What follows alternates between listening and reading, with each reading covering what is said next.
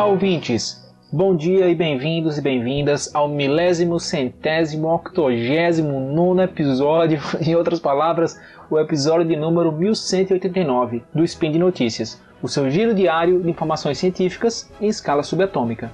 Aqui é o Marcelo Ribeiro Dantas, falando de Paris, mas natural de Natal, e hoje, dia 13 Borean, no calendário Decatrian, que acumula fãs entre os nossos ouvintes, né?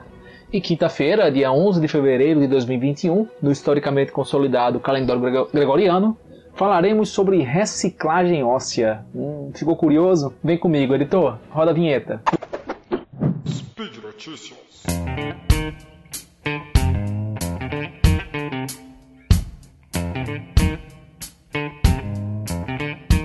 Nos casos de câncer sólido, isto é, o câncer que forma massas tumorais em nosso corpo, a cirurgia costuma ser uma parte fundamental de vários tratamentos. A ressecção tumoral, que é o termo técnico para o procedimento cirúrgico que busca remover é, essa massa tumoral, né, também chamada de tumor ou câncer.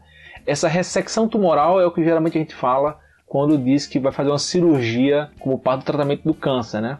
Como você deve saber, principalmente se acompanhou a série Reimagine o Câncer, aqui do Porta Deviante, a massa tumoral ela é formada de células cancerígenas. Essas células elas se acumulam formando tumor, mas também podem se espalhar pelo nosso corpo, dando origem a outras massas tumorais distantes. Esse fenômeno ele é conhecido como metástase.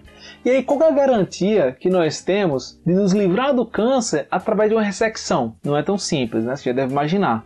Antes de tudo, a ressecção ela costuma ser parte do tratamento. Isto é, existem outros procedimentos que irão auxiliar a cura do câncer, como a quimioterapia, a radioterapia, a imunoterapia, a hormonoterapia, dentre outras. E ainda assim, existe um período de acompanhamento e só após algum tempo o médico responsável pelo seu tratamento te dará aquele ok de cura. Há um consenso, geralmente de 5 anos após o fim do tratamento, mas esse acompanhamento ele pode se estender por toda a vida, por uma questão de segurança. Se você tiver também alguma predisposição, não for o primeiro câncer e coisas desse tipo. No contexto da ressecção, nós sabemos que mesmo o tecido com aparência normal visualmente, nas proximidades do tumor, ele não é mais tão normal. E por essa razão, as ressecções costumam ser feitas com a margem de segurança, tendo a se tirar um pouquinho mais dentro do possível, né? No caso dos tumores ósseos, não é diferente. Em muitos casos, é necessário remover uma parte do osso e essa lacuna que fica costuma ser substituída seja por um osso, um outro osso do banco de ossos, ou até ossos do próprio paciente que não são fundamentais, como é o caso da fíbula, né, que é um osso da perna, mas ele não tem função de sustentação de peso. Então ele, podemos retirar um pedaço da fíbula, retirar a fíbula e colocar como enxerto, né, nessa lacuna que ficou no osso do paciente. Quando a gente fala de criança, isso pode ser ainda mais complicado. E é nesse contexto de ressecção de tumor ósseo infantil que eu trago uma notícia que me deixou muito contente. O Serviço de Ortopedia Pediátrica do Hospital Infantil Joana de Guzmão, de Florianópolis, realizou agora no final de 2020 uma cirurgia inédita com a utilização de nitrogênio líquido para congelamento de células vivas de tumor ósseo. O procedimento ele foi liderado pelo médico André Luiz Fernandes Anduja, certo? A paciente ela tinha 11 anos e descobriu poucos meses antes o sarcoma de Ewing, que é um tipo de câncer, inclusive, que eu estudei no meu mestrado. Então é um câncer que ele é muito agressivo, é complicado o diagnóstico e quando se diagnostica, geralmente já está em metástase ou avançado. Ele é um, é um tumor que cresce muito rápido.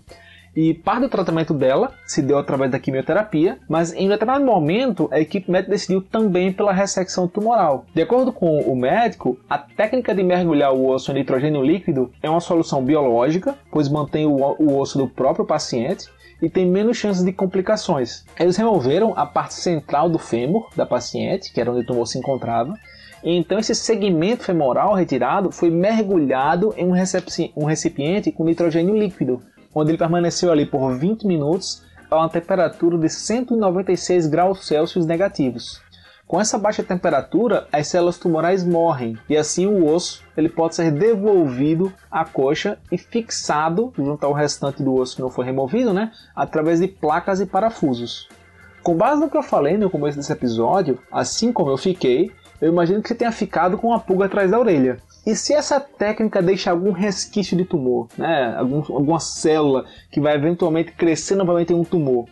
Eu fui pesquisar e encontrei um estudo de 2009 de pesquisadores da Ain Shams University, uma universidade egípcia, no qual pacientes com osteosarcoma, que é um, um tipo de câncer ósseo, em idade média de 21 anos, foram acompanhados por 4 anos e meio após a ressecção e não houve nenhum retorno do tumor, seja local ou de forma sistêmica. Isso é algo que mostra que é uma técnica que de fato ela é efetiva na remoção do tumor com qualidade, vamos dizer assim, né? Não, realmente de forma limpa, não, não tem retorno.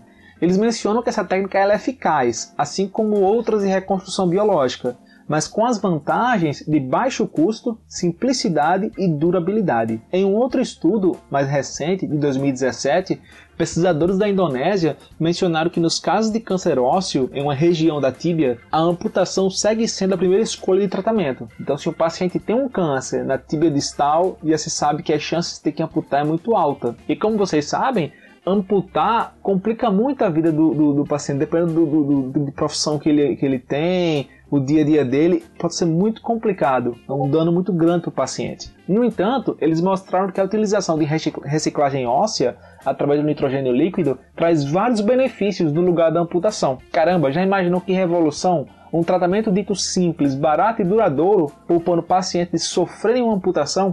Eu fiquei muito contente, tanto com esse caso, com a revolução, na minha opinião, como no caso da paciente que teve uma cirurgia que, pelo que eu li na literatura, tem grandes chances de ter tido sucesso.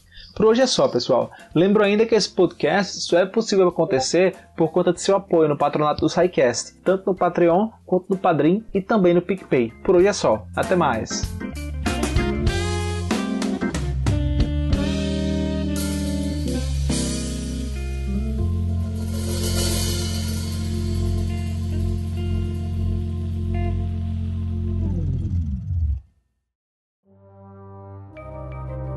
Este programa foi produzido por Mentes Deviantes. deviante.com.br.